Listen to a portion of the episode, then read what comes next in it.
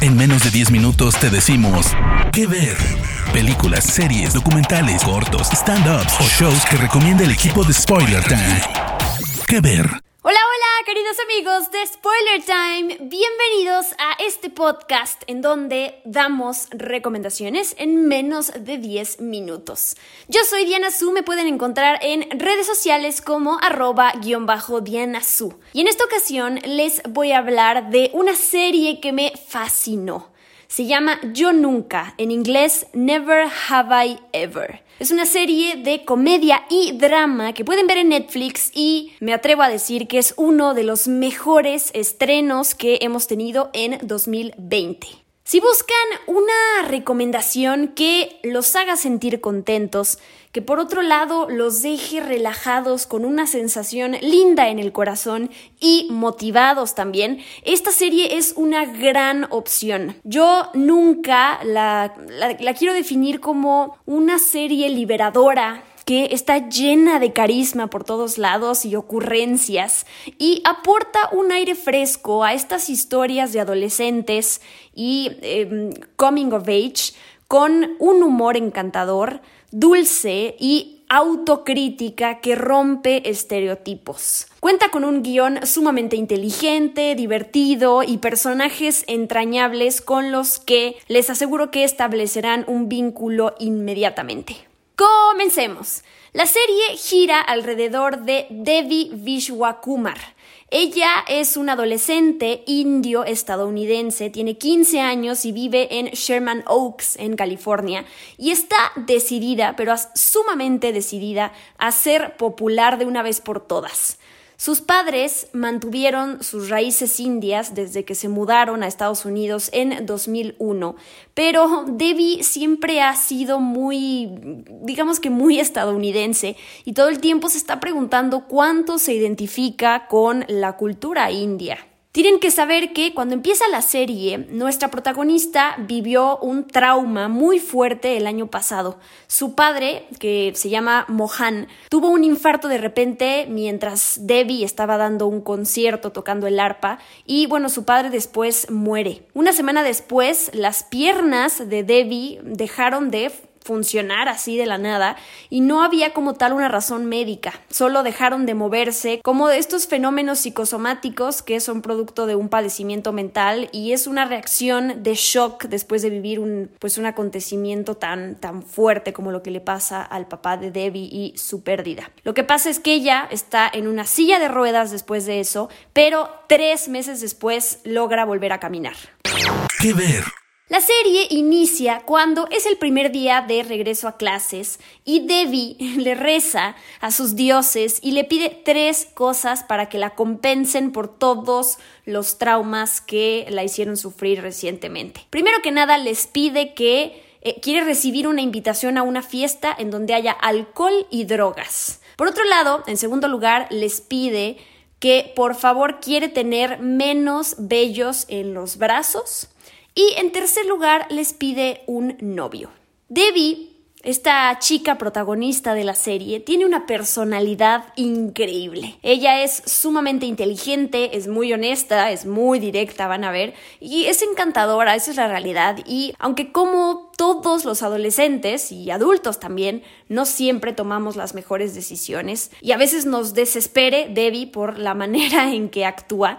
Su carisma y su inteligencia provocan que nos preocupemos por este personaje desde el principio, que por un lado tiene una seguridad enorme, enorme, ¿no? Quiere lograr ciertas cosas y tiene una meta clara. Y por el otro lado, aunque ella no lo sepa expresar, vamos descubriendo que ella vive con un vacío enorme después de la muerte de su padre y la relación que lleva con su madre, que es una madre bastante controladora y se la pasan peleando todo el tiempo. ¿Qué ver?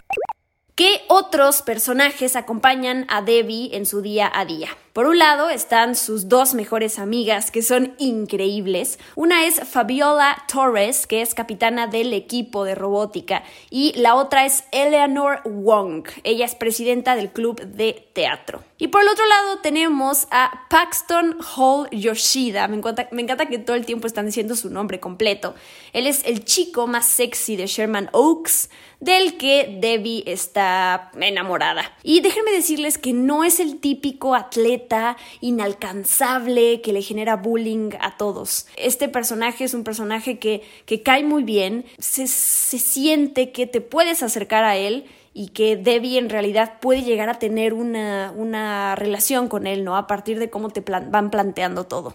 Debbie vive con su mamá, que se llama Nalini, y con su prima Kamala, que llegó recientemente a su hogar, que es súper buena onda. Pero a Debbie no le cae muy bien porque la ve como esta chica perfecta, inteligente y hermosa que llama la atención de todos. También tenemos a Ben, que él es compañero de clase de Debbie, y siempre están compitiendo ellos dos, Debbie y Ben, para ver quién es el mejor de la clase. Así que, bueno, sí, básicamente se la pasan peleando todo el tiempo y demostrando quién sabe más que el otro, quién sabe más idiomas, quién a quién saca mejor calificaciones y todo eso.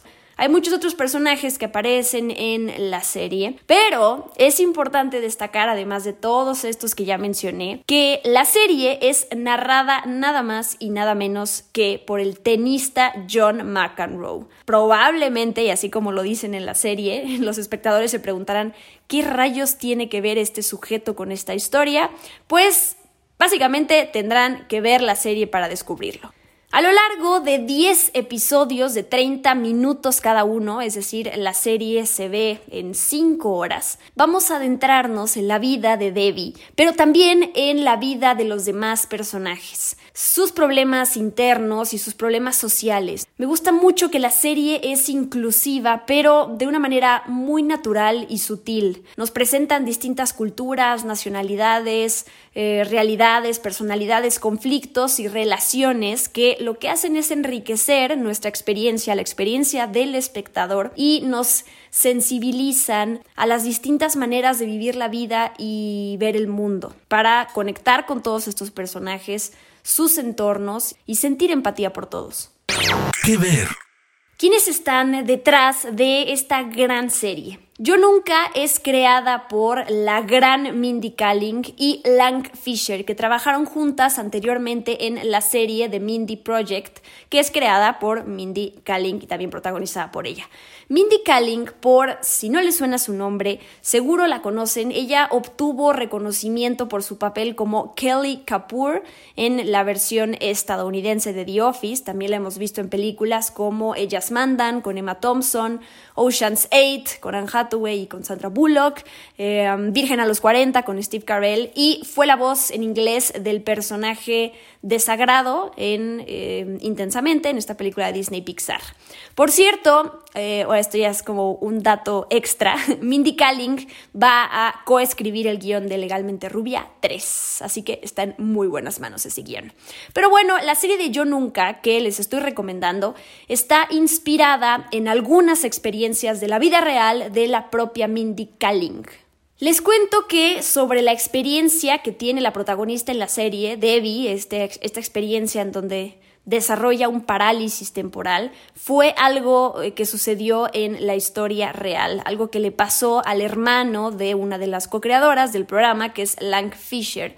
Resulta que las piernas de su hermano se paralizaron alrededor de cuatro meses después de que sus padres se divorciaron en la vida real y em, de repente comenzaron a moverse nuevamente, ¿no? Entonces a partir de esta experiencia es que Lang y Mindy primero le preguntaron a él si les daba permiso de usar su historia y entonces les pareció algo, pues un, un tema fascinante, ¿no? Psicológico para desarrollar y plantearlo en la serie y bueno, es algo que a mí me encanta que, que lo metan y que lo traten con mucho respeto, ¿no? Y que nos enseñen que estas cosas pues se dan en la vida.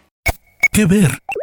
Ya para terminar este podcast, quiero decirles que el personaje de Devi es interpretado por Maitreyi Ramakrishnan, que este es su primer protagónico y se nota que tiene una personalidad de esas que son sumamente accesibles, buena onda y muchísimo talento y gracia y química con todos. Ya lo verán. La serie la realidad es que es un deleite y como ya les dije en un principio, te deja con una sensación de, de alivio, por más que sea una, una comedia, también hay temas de drama sumamente importantes y para la reflexión, pero la realidad es que te deja con un muy buen sabor de boca.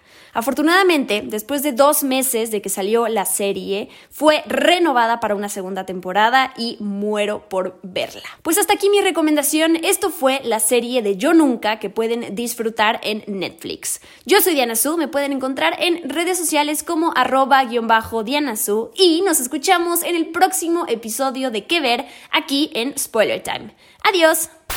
De parte del equipo de Spoiler Time, esperamos que te haya gustado esta recomendación. Nos escuchamos a la próxima. ¿Qué ver?